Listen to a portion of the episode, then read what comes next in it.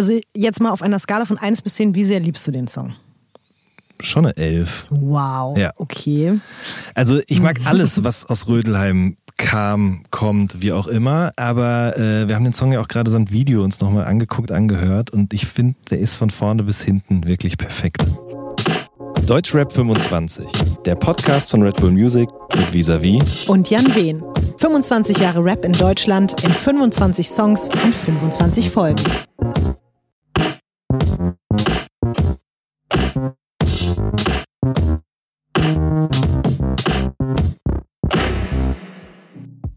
Folge 4. Ja klar von Schwester S aus dem Jahre 1995.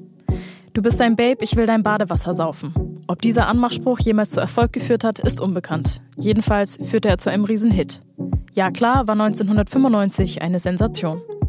Mit der Frankfurterin Sabrina Sittler stand zum ersten Mal überhaupt eine Frau auf der großen Bühne. Sie überflügelte ihre männlichen Kollegen gleich reihenweise. Schwester S war ein echter Star, ihr Label 3P das größte, was Deutschrap bis dato gesehen hatte. Plötzlich klang alles so fett, rund und eingängig wie in Amerika, ohne dass man sich dafür schämen musste.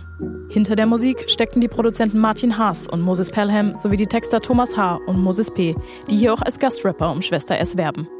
Vergeblich natürlich, S war schließlich die Queen und ließ sich von so billigem Geschleime kein bisschen beeindrucken. Hallo Visa, Tachchen, hallo Jan. Tag 4, ne? Ja. Ja. Und immer noch schön. Und ich freue mich sehr auf den heutigen Song und du, glaube ich, auch, ne? Ich freue mich wahnsinnig Also auf den du heutigen freust dich, glaube ich, Song. sogar noch mehr als ich auf, Ja. auf ja klar. Schwester S, ja klar, Mhm. mit Moses Pelham und Thomas H. Also jetzt mal auf einer Skala von 1 bis 10, wie sehr liebst du den Song? Schon eine Elf. Wow. Ja. Okay. Also ich mag alles, was aus Rödelheim kam, kommt, wie auch immer. Aber äh, wir haben den Song ja auch gerade samt Video uns nochmal angeguckt, angehört und ich finde, der ist von vorne bis hinten wirklich perfekt. Also musikalisch gesehen erstmal, das ist ja das gleiche Sample wie, äh, also wer diesen Podcast jetzt schon Ein zum vierten Mal Sample. hört, ne, der merkt, dass ich offensichtlich mir sehr für Samples interessiere. Aber es ist nun mal eben dasselbe Stück, was auch für äh, Keep Your Head Up von Tupac benutzt worden ist. Zwei Jahre vorher, glaube ich. Ähm, alleine das, aber das ist ja nicht nur das Sample, sondern auch das Drum-Programming von Moses und äh, Thomas. Und das ist, also ich habe da mit Moses auch mal drüber gesprochen. Es, es gibt ja schon diesen 3P-Sound. Das ist schon was Besonderes. Der groovt irgendwie sehr, der ist sehr tief, sehr basslastig. Das ist sehr viel Wert darauf gelegt, dass die Snare immer sehr laut ist und ähm, ich finde, das fängt hier schon gut an oder wird hier gut weitergeführt und dann eben einfach auch dieser Song, in dem die beiden um Schwester S werben und von ihr trotzdem eben abgewatscht werden, inklusive diesem Video, was wirklich, finde ich, äh, von den Farben, von den Schnitten, von den Kameraeinstellungen her fast schon, also das war für damalige Filmtechnikverhältnisse schon extrem weit vorne mit dabei. Also man hat gemerkt, da ist jemand mit einer Vision, der auch das Geld hat, um die umzusetzen und das alles irgendwie auf einem sehr hohen Level treibt und ich mag das Lied einfach sehr. Ich merke schon, ich muss heute besonders aufpassen, was ich sage, wenn es bei dir eine Elf ist. Nein, um Gottes Willen. Was magst du denn nicht daran? Oh, soll ich jetzt gleich so anfangen? Darf ich nicht erstmal damit anfangen, was Ja. ich mag?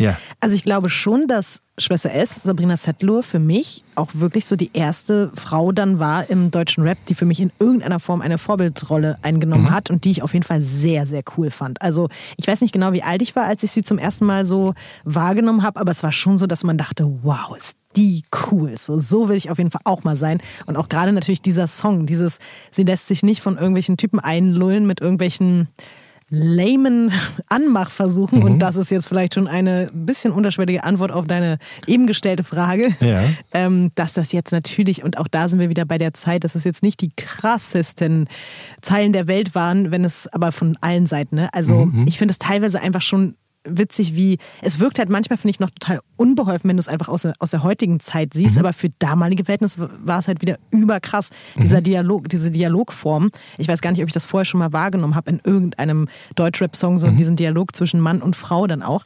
Das fand ich, glaube ich, sehr, sehr spannend. Ähm, und ich, also auch wenn es jetzt nochmal um das Visuelle geht, ich finde auch, dass alle übertrieben cool aussehen. Auch Moses, was für ein Style hat er denn gefahren in diesem Video? Richtig krass. Auch hier Bomberjacke-mäßig, ne, was ja jetzt irgendwie auch wieder unfassbar angesagt ist. Und also insgesamt auch, also dieser, diese legendäre Zeile, ne? du bist für mich die Sahnetorte. Ich glaube, das war auch jahrelang immer so etwas, was was so auf dem Schulhof sich so Leute irgendwie zueinander gesagt haben, um sich entweder zu ärgern oder so. Also das ist alles schon sehr, jetzt geht es sozusagen mehr los in diesem Jahr, dass ich merke, ich habe da einen Bezug zu, mhm. irgendwas auf dem Schulhof, irgendwas in meiner Kindheit. Ich kann aber trotzdem nicht sagen, dass es mein allerliebster Lieblingssong ist. Weder von Moses jetzt ausgesehen noch von äh, Schwester S, aber ich verstehe schon deine Liebe dafür. Das, ja. das verstehe ich schon. Also ich mag auch andere Songs aus dem Hause 3P noch lieber, aber äh, doch, der gefällt mir schon sehr, sehr gut. Vor allen Dingen, weil auch damals schon all das ähm, passiert ist oder da durchgeführt wurde, was ich später erst so richtig an 3P verstanden und geschätzt habe. Also es war ja erst Rödelheim Hartreim Projekt, oder erstmal war es ja nur Moses Pelham und dann mhm. war es eben Rödelheim Hartreim Projekt und äh, daraus ist dann eben 3P entstanden und daraus diese riesengroße Firma geworden und ähm, bei der so viele Künstler eben dann auch gesigned waren und ähm, die alle nach und nach so ganz behutsam auch eingeführt worden sind in den Markt und vorgestellt worden sind. Egal, ob es jetzt ein Julian Williams ist oder ein Azad. Mhm. Ähm, das ist schon, also ich fand das immer sehr raffiniert und geschickt. Ich meine, es gab vorher schon eine Doppelsingle von ihr alleine, die kam auch ganz gut an, aber die war nicht so wahnsinnig erfolgreich. Und dann hat Moses Pelham quasi seine Popularität genutzt um quasi diese Künstlerin zu pushen. Und das hat halt auch extrem gut funktioniert, weil das Album danach, glaube ich, auf Platz, boah, weiß ich gar nicht, auf jeden Fall ziemlich weit hoch in den Charts eingestiegen. Und ähm, ich finde, äh, Sabrina Settler, Schwester S, rappt auch eigentlich damals schon sehr, sehr gut. Äh, selbst geschrieben hat sie es aber nicht. Okay, also, das, ich, das wollte ich nämlich ja, tatsächlich ich, ich war mir eh nämlich fragen. auch immer nicht sicher und dann habe ich ein altes Interview gefunden von Max Dax mit ihr. Mhm. Ähm, und da hat sie erzählt, sie hat Thomas H. kennengelernt, noch während dem Abi. Und da haben die irgendwie haben zusammen rumgehangen und dann hat sie irgendwie über Nothing But a G-Thing gerappt, während der Song lief. Mhm. Und das fand er super. Und dann hat er eben gefragt, ob äh, sie nicht Lust hätte. Und äh, hat dann tatsächlich, also ich glaube, es war schon ein paar Jahre später, hat sie schon angefangen zu studieren, hat das Studium geschmissen und direkt bei 3P unterschrieben. Hat sich gelohnt ich finde es ja, wie gesagt, auch also gerade von ihrer Stimme her und die Art und Weise so, man merkt ja auf jeden Fall, dass sie Talent hat. Aber jetzt nur ganz, ganz ehrlich trotzdem unter mhm. uns, würde jetzt heute jemand so rappen, dann wäre es ja schon schwierig. Ne? Also jetzt mal, würde jetzt, also schneiden wir jetzt mal ganz kurz Schwester S oder diesen Part aus dem Song raus und jemand im Jahre 2017 veröffentlicht den jetzt so. Dann würde man doch schon eher sagen, hm, boah, ist ein bisschen holprig. Und vielleicht auch eben von der Art und Weise, Ach komm, Jan, jetzt sei ehrlich bitte. Aber dann gibt es doch jetzt auch sowas wie Ace T zum Beispiel. Das ist ja nicht anders. Das ist ähnlich, musikalisch ist das ähnlich, das ist von den Flows her ähnlich. Findest du? Ja, ich finde, dass da ja, schon so ein bisschen mehr Gefühl.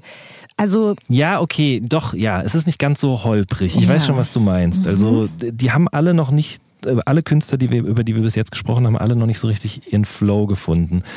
Ich finde auch der Umgang mit der Sprache innerhalb eben eines solchen Songs. Ich kann jetzt leider gerade nicht genau irgendwas von, von äh, Schwester S zitieren, mhm. aber es wirkt schon, finde ich, so, als wenn da, als wenn man noch nicht genau wusste, okay, ich könnte jetzt auch mal das Wort weglassen, dann ergibt sich mehr so eine, so eine, mhm. so eine Welle irgendwie mhm. oder es, es, klingt alles so ein bisschen harmonischer. Mhm.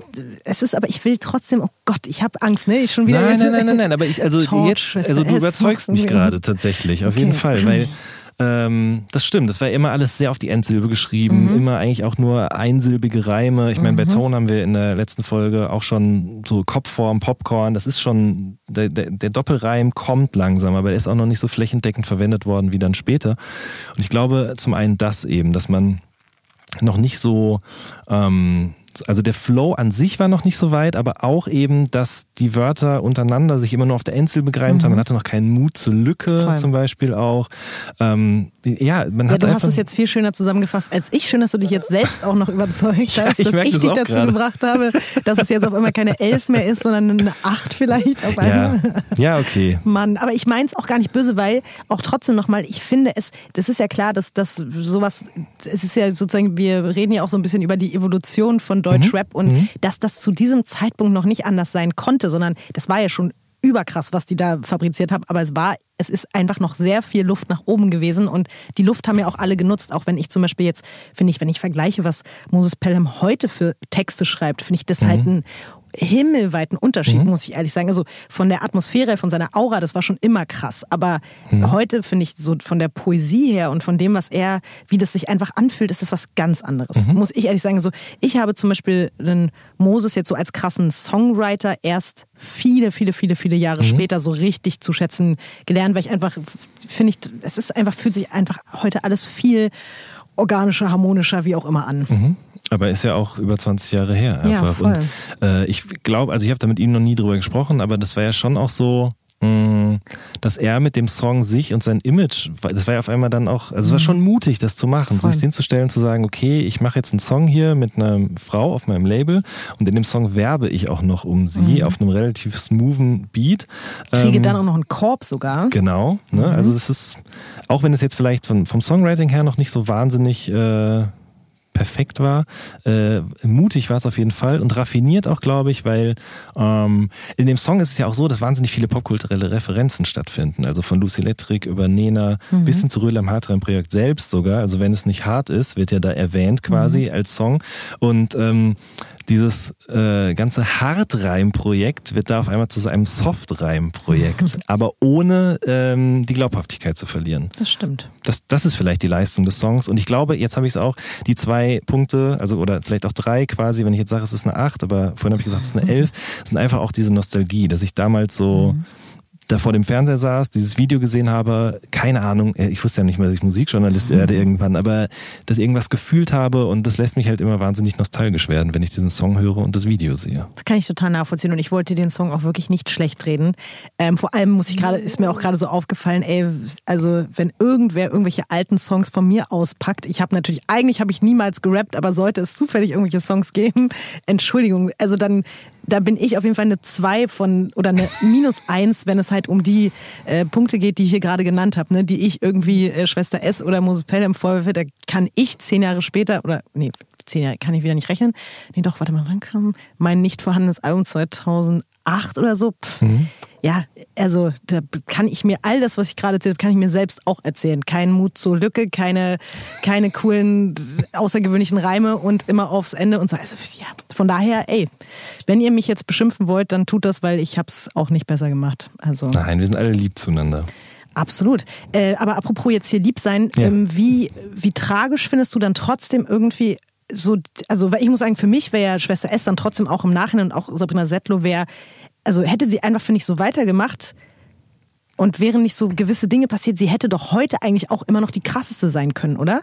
Also das finde ich manchmal so, das finde ich sehr traurig, wenn ich darüber nachdenke, hätte sie irgendwie ihren Weg auf dieser musikalischen Ebene weiter verfolgt und vielleicht wäre sich auch so ein bisschen mehr treu geblieben, dann könnte ich mir vorstellen, dass wir im Jahre 2017 sagen, so wie wir jetzt über auch über Moses immer noch reden mhm. oder egal welche anderen Vorreiter das sind. Mhm. Ich finde es sehr, sehr schade irgendwie, wie das alles so gekommen ist ich finde es nicht schade. Ich finde es ähm, ja, ja, doch, ein bisschen schade, aber andererseits auch verständlich. Also, weil man wird ja älter und vielleicht hatte sie gar nicht diesen Anspruch, die krasseste zu sein, vielleicht irgendwie auch gar keine Lust mehr auf Musik oder Lust auf andere Musik und dann sind auf einmal passieren privat vielleicht Dinge und dann hat man auf einmal ganz andere Interessen und ich meine, das ist ja auch so ein Problem, da können wir auch über verschiedene Rapper sprechen, mhm. äh, bei denen das so ähnlich ist, die unglaublich gut gestartet sind und dann, wie sagt Materia das nochmal, stark äh, angefangen, nee, schwach angefangen, mhm. stark nachgelassen.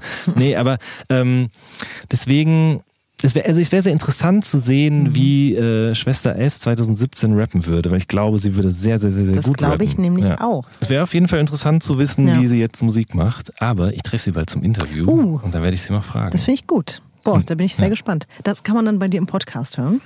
Nee, woanders, aber das kann ich noch nicht verraten. Oh, immer ja. diese Geheimnistour rein. Okay, na gut, ich bin sehr, sehr gespannt. Ja. Ich werde mir das auf jeden Fall anhören, angucken, wie auch immer. Mhm. Ja, dann, also, hey, ich glaube, das war's wieder für heute, oder? Glaube ich auch. Morgen geht's weiter. Mhm. Boah, ich habe gerade noch gar nicht auf dem Schirm, was morgen passiert. Weil ich gucke mal heimlich auf meinen Zettel, dann ob ich mich freue oder ob ich mich nicht freue. Da geht's von Heidel, äh, von Frankfurt geht's dann nach Heidelberg. Ah, okay. Mm. Oh, da habe ich, oh, da habe ich eine eher trau traurige Geschichte. Oh, Oh. Ich, ich merke schon, ich ziehe den Podcast hier ein bisschen runter ne, mit meinen. Und vor allen Dingen teast du das jetzt an. Ich bin sehr gespannt, ja, was du gleich erzählen wirst. Ja, das ist, äh, das wird auf jeden Fall tragisch. Tragische Geschichte meiner ähm, Hip-Hop-Interview-Karriere. Oha, mhm. ich bin gespannt. Jetzt schalten alle ein morgen, glaube ich. Genau, das glaube ich auch. Tschüss, Tschüss, bis morgen.